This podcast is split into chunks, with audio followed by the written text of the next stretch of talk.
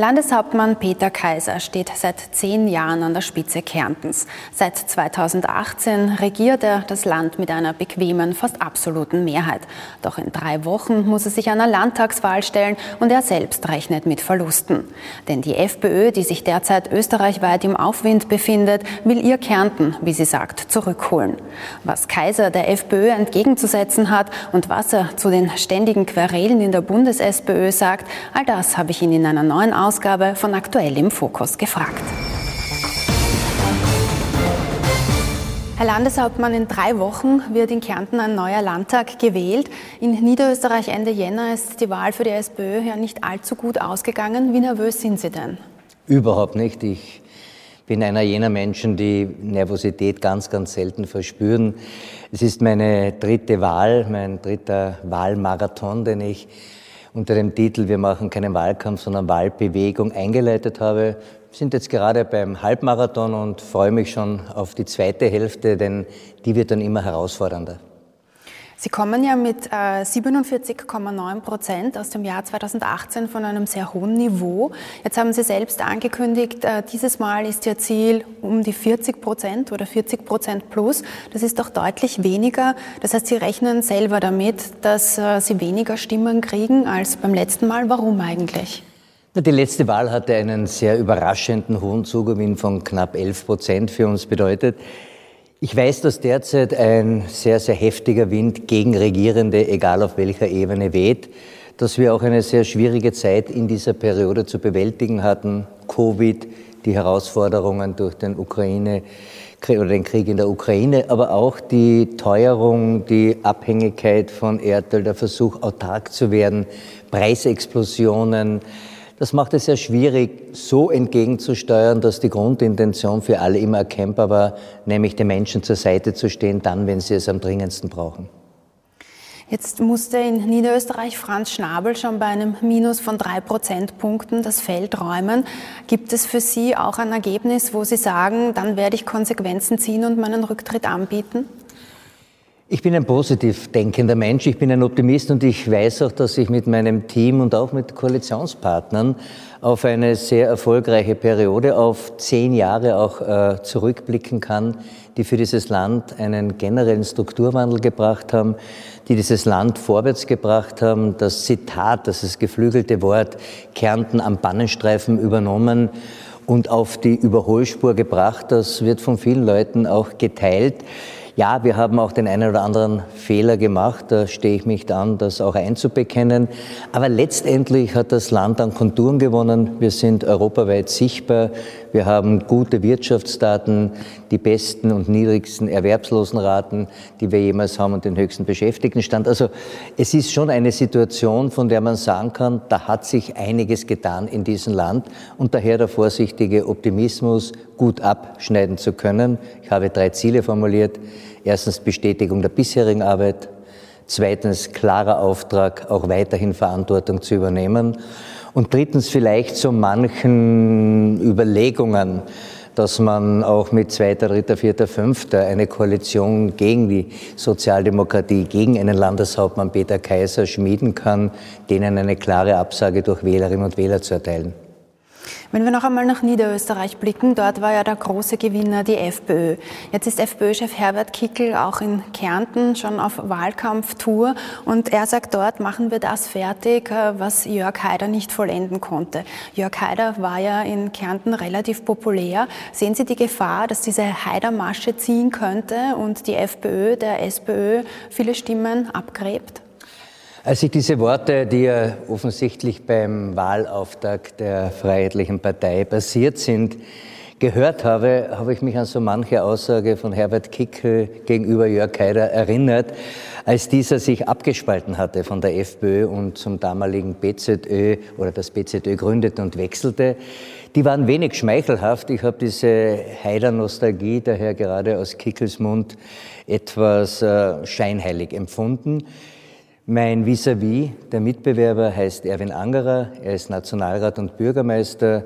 Ich schätze ihn. Ich bin gerne bereit, dass wir schauen, wer das bessere Ergebnis hat und daraus auch den Landeshauptmann Anspruch abzuleiten. Wappnen Sie sich gegen die FPÖ? Wie, wie wollen Sie denn verhindern, dass äh, die FPÖ einen Höhenflug vor, fortsetzt und äh, die Wählerinnen und Wähler der SPÖ streitig macht? Das ist eine sehr oft sehr strategisch diskutierte Frage.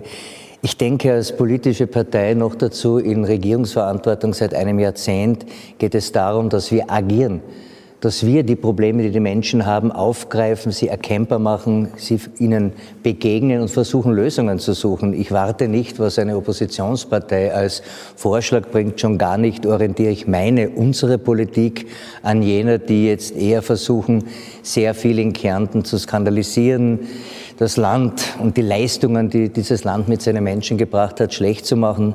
Das ist nicht mein Stil. Wir agieren und reagieren sollen andere. Daher kein Wappnen, sondern arbeiten, konsequent arbeiten, mit der Bereitschaft, dass es den Menschen auch in einer schwierigen Zeit Perspektiven gibt.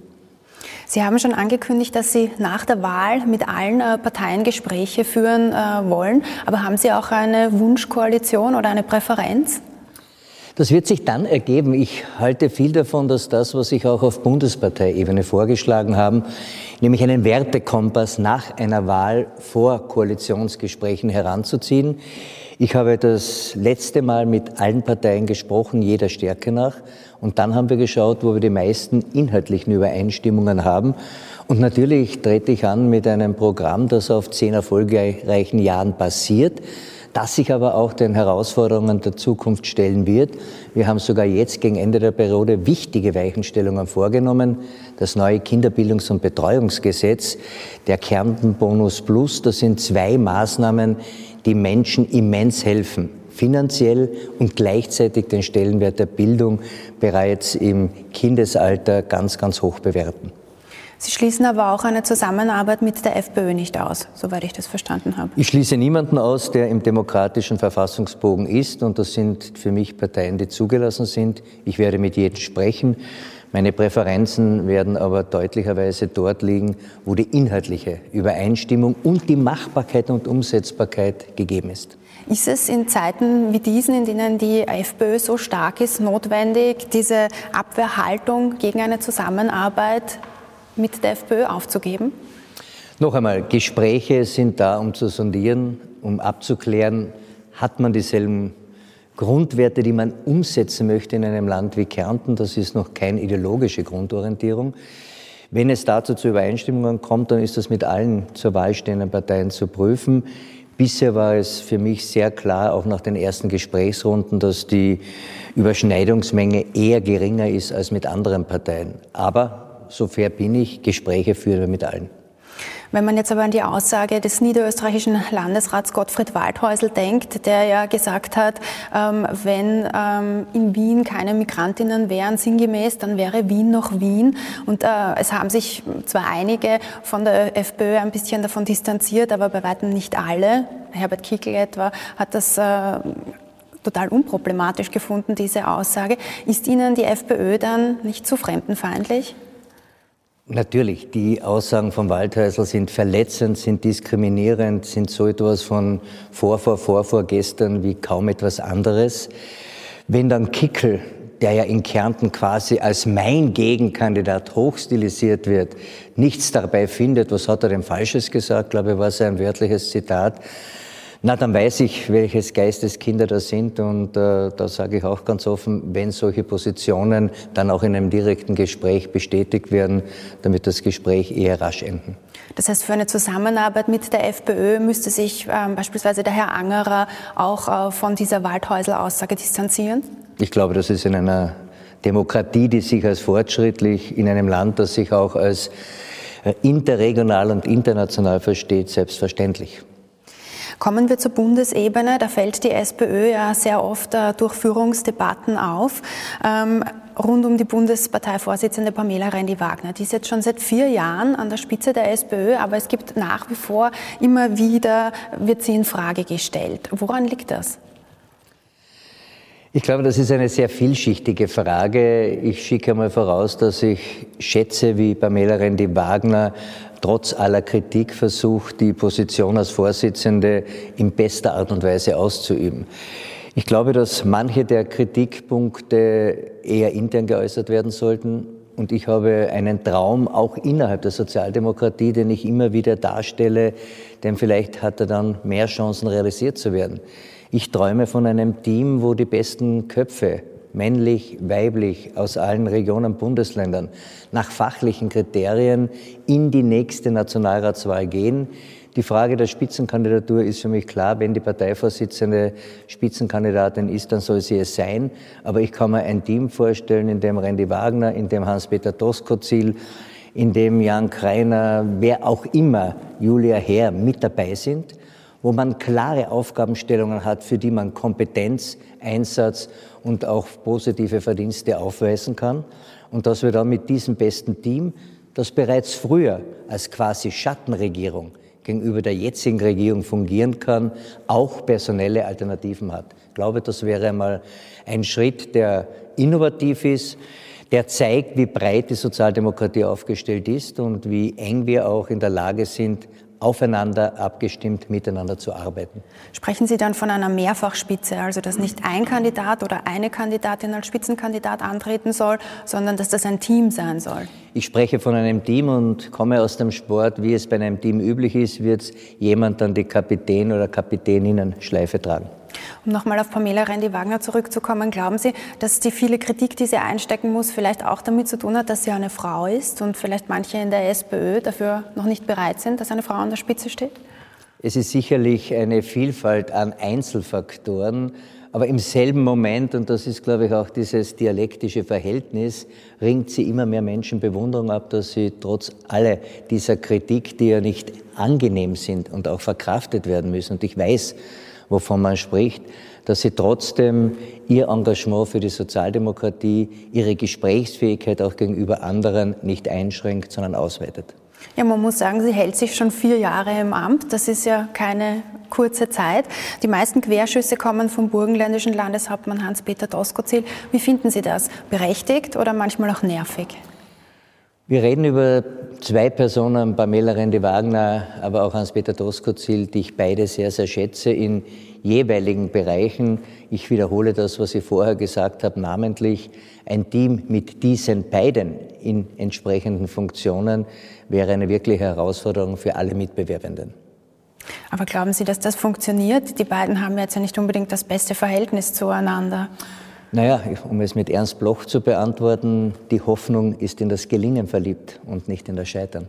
Also Sie würden die zwei an die Spitze der SPÖ stellen? Ich, finde, ich fände das gut und nicht nur die beiden, sondern ich glaube, wir haben einen sehr breiten Bereich an guten, guten Leuten in den verschiedensten Bundesländern, in den verschiedensten Organisationen der Sozialdemokratie, im Umfeld daraus ein Team zu formen, das sich den Herausforderungen der Gegenwart, der Gestaltung der Zukunft auch widmet, das wäre, glaube ich, ein ganz wichtiger Schritt und der würde wahrscheinlich auch viel von dieser Einzelpersonenabhängigkeit, die in einer Demokratie aus meiner Sicht sowieso immer bedenklich ist, zerstreuen und würde zeigen, dass man mit dem, was ja eigentlich die Historie zumindest der Sozialdemokratie ausmacht, im Gemeinsamen die Stärke zu suchen, einmal mehr historisch und jetzt dann gegenwärtig belegen.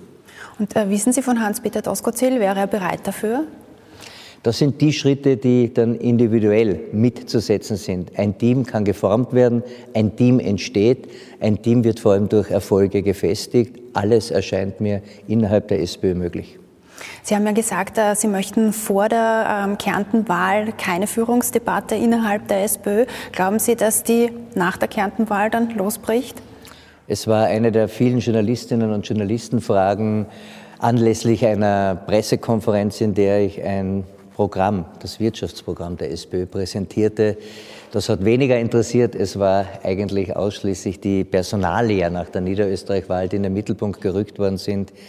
Ich habe dann gesagt, lasst es wenigstens bis dahin, bis wir in Kärnten, in Salzburg gewählt haben, diese Fragen aussparen.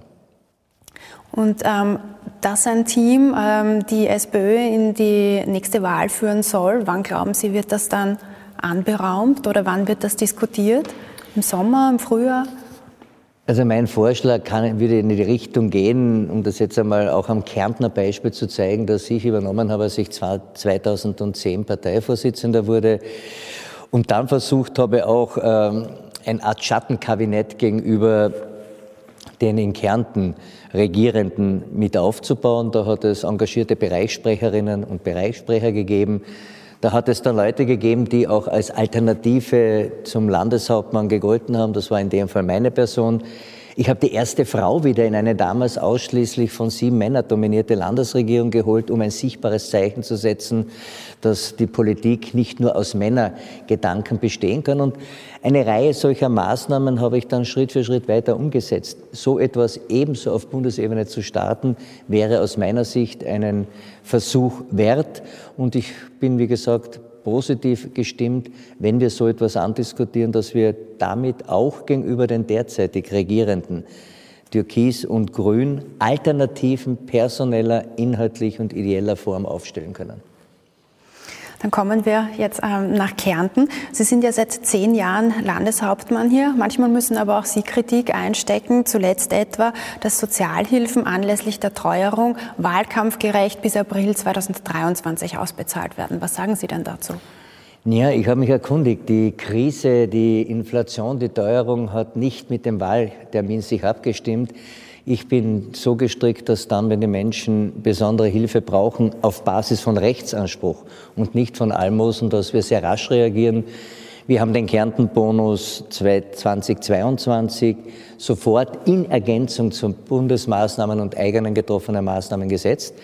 Wir haben jetzt diesen Bonus mit 600 Euro erhöht, weil jetzt die Kosten für die Menschen am größten sind werden die über die Monate oder haben die über die Monate Jänner, Februar, März, April verteilt an die Leute auch überwiesen.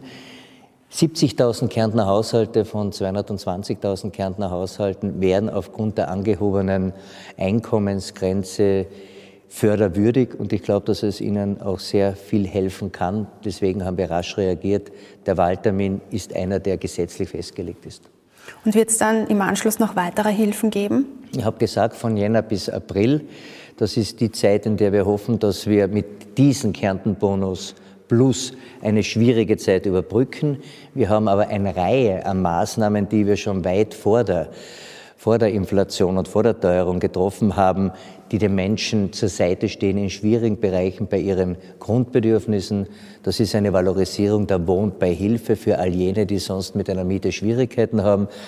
Wir haben eine Politik forciert, die die günstigsten Mieten im genossenschaftlichen, gemeinnützigen Bereich für den Mietwohnbau in ganz Österreich geschaffen haben. Wir haben eine Hilfe in besonderen Lebenslagen, die unbürokratisch in Notsituationen den Menschen hilft. Und wir haben ein Kinderbildungs- und Betreuungsgesetz, wo wir jetzt zu 100 Prozent die Kosten der Kinderbildung und Betreuung übernehmen, der 0- bis 6-Jährigen. Und ab 1. September dieses Jahres wird insgesamt der Besuch von Kinderbildungs- und Betreuungseinrichtungen kostenfrei sein. Das heißt, dass wir damit Familien in Größenordnungen derzeit von 1700 bis 3000, dann bis zu 5000 Euro pro Jahr entlasten. Und das ist eine klare sozialdemokratische, kinder- und familienfreundliche Politik, die noch dazu den Vorteil hat, dass Kinder im Kinderalter, wo sie am meisten spielerisch auch lernen, intelligent, soziale, herzens-, emotionale Bildung, Kreativität, dass man hier unter Gleichaltrigen mit guten Pädagoginnen und auch hoffentlich mehr Pädagogen vieles erreichen kann. Ich möchte noch zu einem anderen Thema kommen, das auch immer wieder für Aufregung sorgt, der Flughafen Klagenfurt. Da hat die ÖVP zuletzt ähm, einen Millionenschaden befürchtet, weil sie sagt, dass der ähm, Mehrheitseigentümer ähm, Franz-Peter Orasch für nicht betriebsnotwendige Grundstücke einen zu niedrigen Baurechtszins angesetzt hat. Auch ein äh, Gutachter des Landes Kärnten hat diesen äh, Zinssatz als um ein Vielfaches äh, zu niedrig gegenüber dem eigentlichen Wert ähm, fest ähm, beschrieben. Ähm, was sagen Sie dazu? Ist tatsächlich ein Millionenschaden zu befürchten? Nein, er kann weder eintreten, wenn es nicht zu einem Vertragsabschluss kommt, sondern die Beauftragung auch für die entsprechenden Eigentümerteile, Mehrheitseigentümer, die Kärntner Beteiligungsverwaltung und die Stadt Klagenfurt ist, endlich zu verhandeln. Und das, was alle politischen Kräfte mit Ausnahme der Grünen und der Vision Österreich gesagt haben, wir brauchen einen Flughafen, er ist eine wichtige Einrichtung, es passt nur offensichtlich die Art und Weise des Eigentümers, des äh, Hauptaktionär ist nicht, ich möchte, dass wir den Flughafen nicht gefährden, dass am Flughafen Flieger fliegen, starten, landen, abheben und dass wir die wichtigen Verbindungen zu einem internationalen Hub bekommen. Das ist umzusetzen im Sommerflugplan. Das ist für mich das Kriterium, dann über weitere Schritte nachzudenken. Das sogenannte Ziehen der Call-Option ist für mehrere Fälle vorgesehen. Das können wir, ohne dass man jetzt vor der Wahl irgendetwas Wahlbezogenes tun muss, das gesamte Jahr 2023 ziehen. Aber warum sind Sie eigentlich dafür oder waren bis jetzt dafür, dass der Flughafen in privater Hand ist? Die SPÖ oder die Sozialdemokratie steht ja eigentlich eher dafür, dass wichtige Infrastruktur in staatlicher Hand ist, oder? Die Europäische Union hat beschlossen, dass ab 2024, und das ist im nächsten Jahr, keinerlei Beihilfen mehr für staatliche oder im öffentlichen Eigentum befindliche Flughäfen gesetzt werden können und nur mit ganz, ganz großen, schwierigen bürokratischen Aufwand vielleicht die eine oder andere Investition, dann wäre der Flughafen tot. Das haben wir bereits 2015 so antizipiert und haben deswegen einstimmig alle im Kärntner Landtag vertretenen Parteien diesen Schritt der Teilprivatisierung bis zu 74,9 Prozent gemacht, haben das international ausgeschrieben. Es ist dann zu einer Entscheidung gekommen. Dazwischen gab es die Pandemie. Die Verhandlungen sind nicht so gelaufen, wie ich es eigentlich von den Beteiligten erwartet habe. Es ist ein Hin und Her gekommen. Wir haben viel Zeit verloren. Wenn wir jetzt in eine Call-Option gehen würden, haben wir einen Rechtsstreit ungewissen Ausganges, aber jedenfalls mit viel Kosten und aus meiner Sicht mit einem Ergebnis, nämlich dass der Flughafen nicht mehr zu einem Flughafen werden kann. Du würdest Kapazitäten verlieren, du würdest Genehmigungen verlieren, du würdest Lizenzen verlieren. Es würden Leute abwandern. Es geht im Übrigen auch um rund 130 Arbeitsplätze. Es geht aber auch darum, dass wir in einem boomenden, sich nach vorne bewegenden Land einen Flughafen aus meiner Sicht auch brauchen, der ja selbst einen nominellen, aber auch einen immateriellen Wert hat.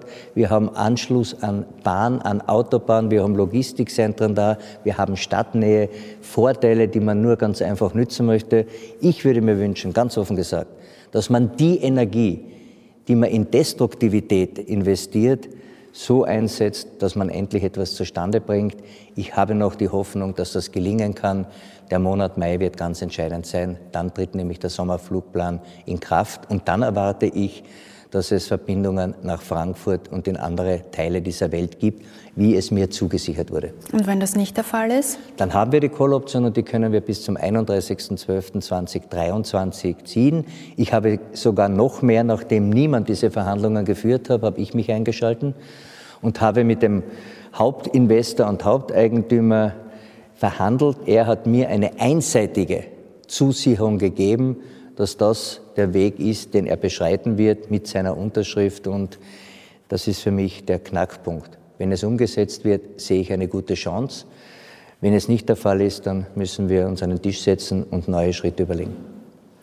Sie werben im Wahlkampf mit ehrlicher Klimapolitik und Sie haben sich auch schon einmal für das Tempo 100 auf Autobahnen ausgesprochen oder zumindest gesagt, das könnte man diskutieren.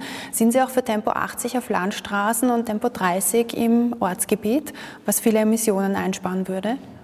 Die damalige Debatte über die Tempolimits war der Fall, wenn alle etwas beitragen müssen, ob der Energiekrise, welche Schritte könnten das sein? Und dann habe ich gesagt, bevor Kinder in einer eiskalten Schule sitzen, sollte man solche Einsparmomente eher überlegen, da ist es um die gesamte Energiebilanz gegangen.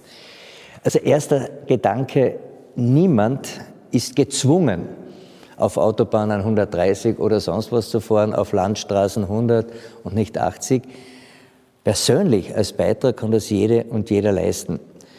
In der Gesamtentwicklung aber, glaube ich, sollte man diese Dinge sehr offen in einer Bewusstseinsbildung miteinander diskutieren. In Zeiten wie vor Wahlen ist es immer sehr locker, salopp formuliert, in Kontroversialität zu denken. Ich halte mehr davon, dass man überlegt, dass man Daten, Fakten sprechen lässt und dann Entscheidungen trifft. Ich lasse mich hier gerne von Expertinnen und Experten mitberaten, die auch nicht einheitlich in jedweder Hinsicht sind. Aber ein Thema, das sollte kein Tabu sein, man kann darüber immer diskutieren. Es ist halt schon oft so, dass äh, wenn es keine Regel gibt, dass sich die Leute dann nicht unbedingt auch dran halten. Wohingegen, wenn sie wissen, die Radarstrafe trudelt zu Hause ein, dann wird die Geschwindigkeit schon reduziert. Und die Expertinnen und Experten sagen, es werden definitiv Emissionen eingespart, wenn die Geschwindigkeit reduziert wird. Aber dass das verpflichtend kommt, ich höre jetzt raus, da sind Sie nicht unbedingt dafür. Ich halte von einer Verpflichtung bei dem derzeitigen Bewusstseinsstand nicht viel, würde auch nicht am Anfang bereits ein Gesetz geben und dann erst versuchen, den Bewusstseinsprozess einzuleiten, sondern ich denke, dass das auch mit eine Frage des Faktor Zeit sein wird. Ähm, was halten Sie eigentlich von den Klimaaktivistinnen der letzten Generation, die sich auf Straßen festkleben, um gegen den Klimawandel ähm, Maßnahmen zu erreichen? Sie erreichen zumindest Aufmerksamkeit und dass man über diese Themen redet. Das merken wir auch in unserem Gespräch hier. Ich hoffe, dass es nicht Leute sind, die sagen, ich mache das aus einem gewissen Eigennutz heraus, nämlich den Eigennutz nicht gesellschaftlicher Natur, sondern das so quasi zur Profession zu machen. Sie regen zum Nachdenken an, glaube aber auch, dass es andere Möglichkeiten gibt, auf das mit aufmerksam zu machen. Aber Sie sagen jetzt nicht beispielsweise wie die niederösterreichische Landeshauptfrau Johanna Mikl-Leitner, dass Sie strengere Strafen bekommen sollten? Wenn etwas Ungesetzliches getan wird, dann wird es dafür Strafen gehen. Das Demonstrationsrecht mit den Mitteln, wie immer sie angewandt sind, ist ein Grundrecht. Aber ich glaube auch, dass man eine vernünftige Paarung von Ziel, Vision, aber auch Hausverstand mit anwenden soll. Denn Manchmal sind diese Verhalten, zumindest was Schadstoffausstoß und ähnliches betrifft, eher kontraproduktiv. Und zum Abschluss, Kärnten hat die höchste Pro-Kopf-Verschuldung im äh, Bundesländervergleich in Österreich. 6.400 Euro pro Kopf macht die Verschuldung aus. Jetzt steigen die Zinsen. Könnte das für Kärnten zum Problem werden? Wir haben gerade heute nach der Sitzung der Kärntner Landesregierung präsentiert, wie sehr wir die Schuldenkurve abgeflacht haben. Wenn man Kosten von Hypoheta noch herausrechnet, dann hätten wir sie sogar ein klein wenig abgesenkt. Jeder Euro Schulden ist natürlich einer, der ein gewisses Ausmaß an Sorge macht, aber gestatten Sie mir eine volkswirtschaftliche Rechnung, nach der wir auch die Schuldentragfähigkeit des Bundeslandes Kärnten bewerten. Wir haben rund ein Bruttoregionalprodukt pro Jahr von zwischen 22 und 23 Milliarden Euro. Der Verschuldungsstand des Landes Kärnten beträgt 3,8 Milliarden Euro. Das sind etwa zwischen 15 und 20 Prozent der Gesamtleistungsfähigkeit eines Jahres. Das ist ein Bereich, den man somit unter gewisser Kontrolle hat. Gleichzeitig aber haben wir auch festgestellt, dass uns die internationale Ratingagentur Moody's und wir waren in Zeiten von der Hypokrise auf Ramschniveau mittlerweile das höchste Rating, das österreichische Bundesländer haben, zuerkannt hat. Also eigentlich eine Erfolgsgeschichte, trotz nominell hoher Schulden, die wir aber sukzessive abgebaut haben in jenen Jahren, in denen wir nicht eine Krise wie Covid als Herausforderung hatten. Das heißt, steigende Zinsen können dem Land Kärnten nichts anhaben. Wir haben einen Großteil, auch das wurde heute dargestellt, der Zinsveranlagungen im festen Zinsenbereich da, weniger im variablen Bereich. Daher eine gute Übersicht über unsere Schuldendienste. Und was wir nicht mehr haben von ehemaligen 25 Milliarden Euro Haftungen, wir liegen derzeit gerade noch einmal bei zwei Millionen. Herr Landeshauptmann, vielen Dank für das Gespräch. Sehr gerne.